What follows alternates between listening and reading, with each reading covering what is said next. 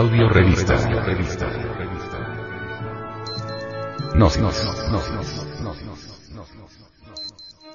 Edición 214 marzo del 2012.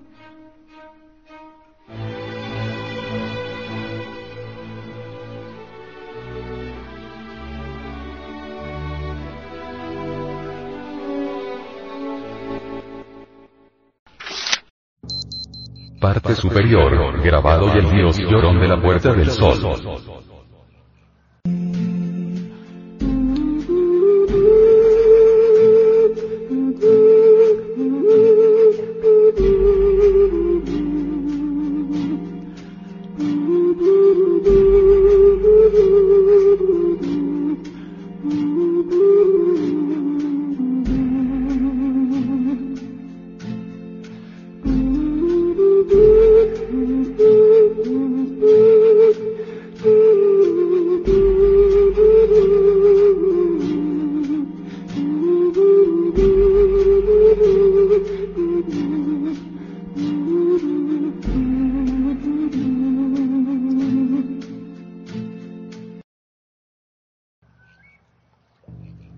Conocido que la religión de los países que constituyen la llamada región andina, está fundamentada en el culto a la divinidad. Esa deidad fue representada por el sol, a quien llamaron Inti. Entre las culturas solares andinas, destaca la Tiahuanaca que se desenvolvió principalmente a los alrededores del lago Titicaca, considerado el más alto del planeta, a casi 4.000 metros sobre el nivel del mar, con forma, visto desde el aire, de puma, el animal sagrado de estos pueblos, que lo relacionaban con el conocimiento gnóstico, con la fuerza creadora o secreciones sexuales tanto en el varón como en la mujer, y con lo hierático. Dicen las leyendas de ese entorno solemne que Viracocha, el dios creador, empezó la vida precisamente en este territorio sacro. El cimiento de esta prodigiosa sapiencia tiahuanacota se halla asociada al puma. Este animal simboliza la inteligencia y valor que es imperioso poseer para combatir al mí mismo, al sí mismo, al yo de la psicología revolucionaria, pues no es con bonitos planteamientos o bellos mensajes, como vamos a conquistar el despertar de nuestra conciencia, sino a través de la valentía que nos muestra el puma o jaguar. Asimismo debemos tener el valor de enfrentarnos a sí mismos, pues cualquiera puede ver el defecto psicológico ajeno, pero solo los auténticos jaguares o pumas de la psicología gnóstica pueden verse a sí mismos tal como son. Y este es el soporte de cualquier viable metamorfosis total. El puma alegoriza a nuestro real ser interior profundo. El puma hombre es el ser humano que ha conseguido incorporar en su naturaleza íntima al espíritu universal de vida, maravilla obtenida por medio del trabajo esotérico gnóstico. Nacimiento segundo, aniquilación del ego y sacrificio por la humanidad. En la portentosa puerta del sol tenemos un motivo extraordinario que nos incita a discernir en la gnosis del espíritu, es decir, en la sabiduría del ser. La puerta del sol de Kalasasaya, es el convite a todos los seres humanos a penetrar a la verdad, a la luz, a la autognosis. Los 48 seres alados, que junto con Viracocha, la parte más elevada del ser, el anciano de los días, suman las 49 partes autónomas, autoconscientes y autoindependientes del ser, que nos auxilian en el trabajo por la autorrealización íntima. 32 de estos seres alados, representan 32 hombres cóndor, simbolizando al Espíritu de Dios, a esa metamorfosis que debemos lograr que es el objetivo primordial de todo ente humano. Pues un ser humano sin espiritualidad es un ser inmundo, que alcanza los más altos grados de degeneración. Estos hombres cóndor, águila, a su vez con su cuerpo forman la esvástica, o cruz en movimiento, aludiendo a la sabia ciencia transmutatoria. El resto de estos hombres alados, 16, son hombres puma, que nos hablan del deber, haz tu deber, de equilibrar la espada y la balanza, la sabiduría y el amor, la justicia y la misericordia. Viracocha es el hombre sol. El arquetipo de lo divinal, tanto en el macrocosmos como creador de todo lo que es, el Señor Jehová, así hoy será, como en el microcosmos, símbolo del ser, del Io de Vae de cada uno de nosotros. Completamente autorrealizado. Su cabeza está adornada por rayos solares, alegorizando la luz, la sabiduría, al dador de vida. A su vez, siete de las 24 terminaciones de los rayos solares son en cabeza de puma, indicándonos los siete cuerpos del hombre real y sus correspondientes siete fuegos sagrados que el ser humano tiene la misión de despertar. Pero lo vibrante, lo inconmensurable es observar en los ojos de Viracocha, y que por tal motivo lo han llamado el dios llorón, lágrimas, al igual que el pentagrama esotérico. Las tradiciones antiguas expresan que esas lágrimas fertilizan la tierra, filosofal, para darnos vida eterna. Y por otro lado aseguran los estudiosos de la antropología gnóstica, que en esas lágrimas se expresa el dolor de Viracocha de ver a la pobre humanidad doliente corrompida y alejada del propósito divino, por habernos dejado atrapar del pecado, del yo psicológico pluralizado, que nos ha alejado del amor cristiano. La parte central percibimos al puma sagrado, encima de una piedra cúbica y está a su vez en dos serpientes. El puma es el fuego sagrado, la piedra cúbica, el sabio uso de las fuerzas creadoras, y las dos serpientes, el binario serpentino que se encuentra en la parte interna del ser humano, que constituyen los dos canales tetradimensionales a través de los cuales es posible transmutar nuestras energías. He aquí, el glorioso emblema Tiahuanacota de la piedra filosofal de los alquimistas medievales como trofeos, dos cabezas decapitadas, ilustrándonos que se requiere pasar por la muerte de nuestros defectos de tipo psicológico para poder llegar a nuestro real ser. Las cabezas de águila, simbolizan la espiritualidad trascendente, la búsqueda de la mística extraordinaria, que nos guía a la ética superior, cuestión que solo se alcanza mediante un trabajo profundo sobre nuestra psiquis.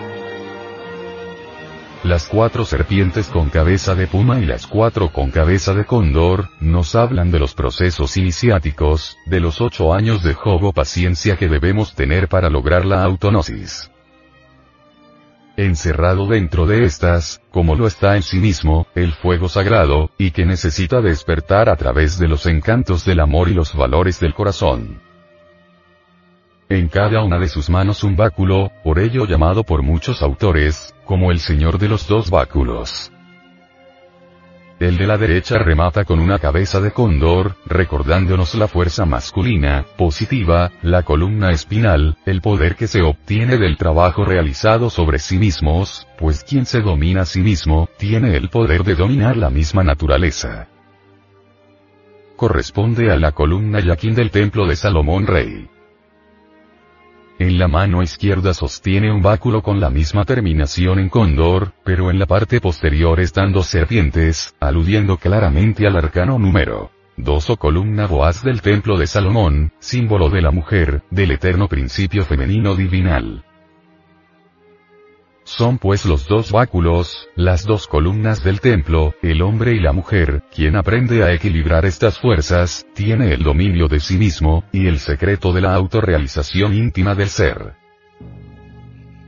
En la parte inferior encontramos los heraldos, los mensajeros, tocando una especie de trompeta o instrumento musical, símbolo claro del deber que tiene todo ser humano de esparcir la luz, la palabra, el conocimiento a sus semejantes para que cada uno pueda tener la capacidad de liberarse de las cadenas del dolor.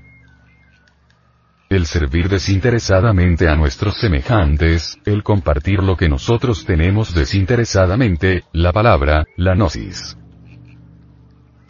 Aquí encontramos sintetizados el trabajo de los tres factores de la revolución de la conciencia. Tanto en uno de sus pies, como en la cabeza, observamos una serpiente puma, mostrándonos el trabajo con el factor nacer, con el fuego del amor y se puede notar claramente una cabeza decapitada en una de sus manos, símbolo de la necesidad de aniquilar el yo psicológico de momento en momento, de la disolución de los elementos indeseables, inhumanos e infrahumanos que llevamos en nuestro interior anímico como la ira, el orgullo, la pereza, etc. Solo así podemos transformarnos en hombres solares. Ese es el mensaje solar de este frontispicio sagrado.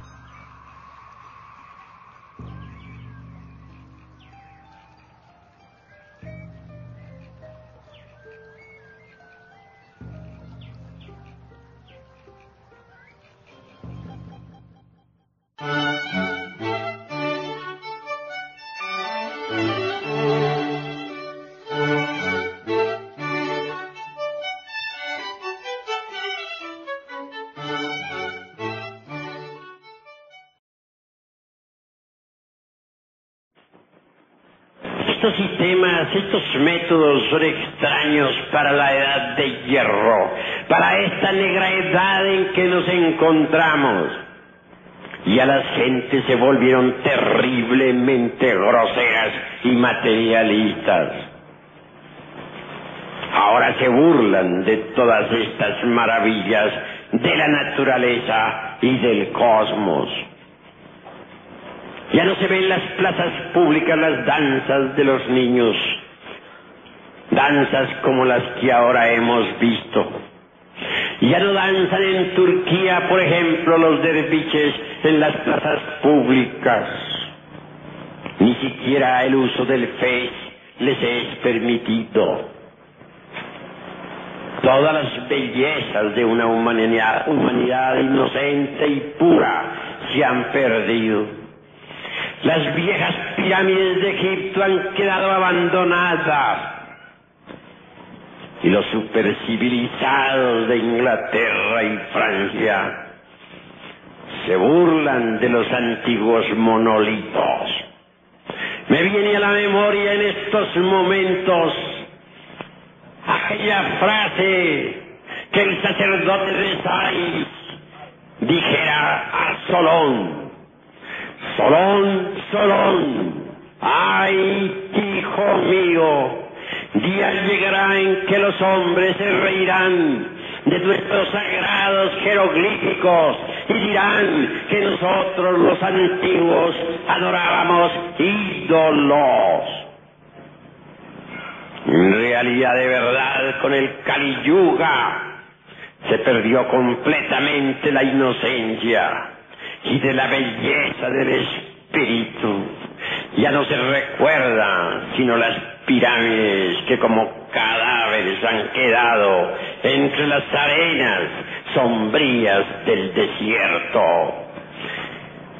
Ya no resplandecen las danzas de Leusis, las sacerdotisas de aquellos tiempos han desaparecido entre las tinieblas del tiempo y ni siquiera llegan a los profanos oídos los sonidos de sus flautas maravillosas. El encanto de las de los druidas tan solo ha quedado como una figura que se desliza entre los cipreses del tiempo. Ya no se ven aquellas sacerdotisas druidesas ceñidas con sus coronas de laurel en la vieja Europa. Las danzas de los vikings entre la tierra de los autóctonos o en la, en la península de Escandinavia han desaparecido y solo recuerdos muy lejanos contiene el folclore y la leyenda mística y por el sur de América ya no se escuchan las flautas de los templos incaicos. Se han cerrado los corredores que comunicaban al Perú con Bolivia. Los templos están desiertos. Las pirámides se han cubierto de hierba. No se ven por aquí o por allá los sacerdotes del fuego los incas, esos reyes majestuosos, brillan ahora por su ausencia. Ha olvidado la humanidad la sabiduría antigua. Ha olvidado la humanidad la religión sabiduría de las antiguas edades. Con Gran dolor vemos nosotros. Ruinas y solo ruinas.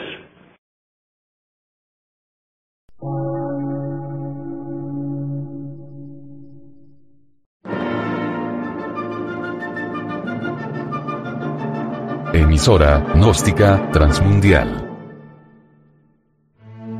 Por una nueva civilización y una nueva cultura, sobre la faz de la Tierra.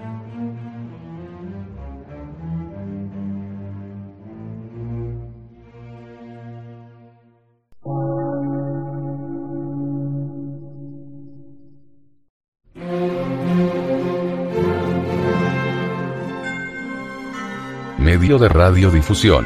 Científico, artístico, místico y filosófico. De la Asociación Colombiana de Centros de Estudios Gnósticos, Antropológicos, Psicológicos y Culturales. A. C.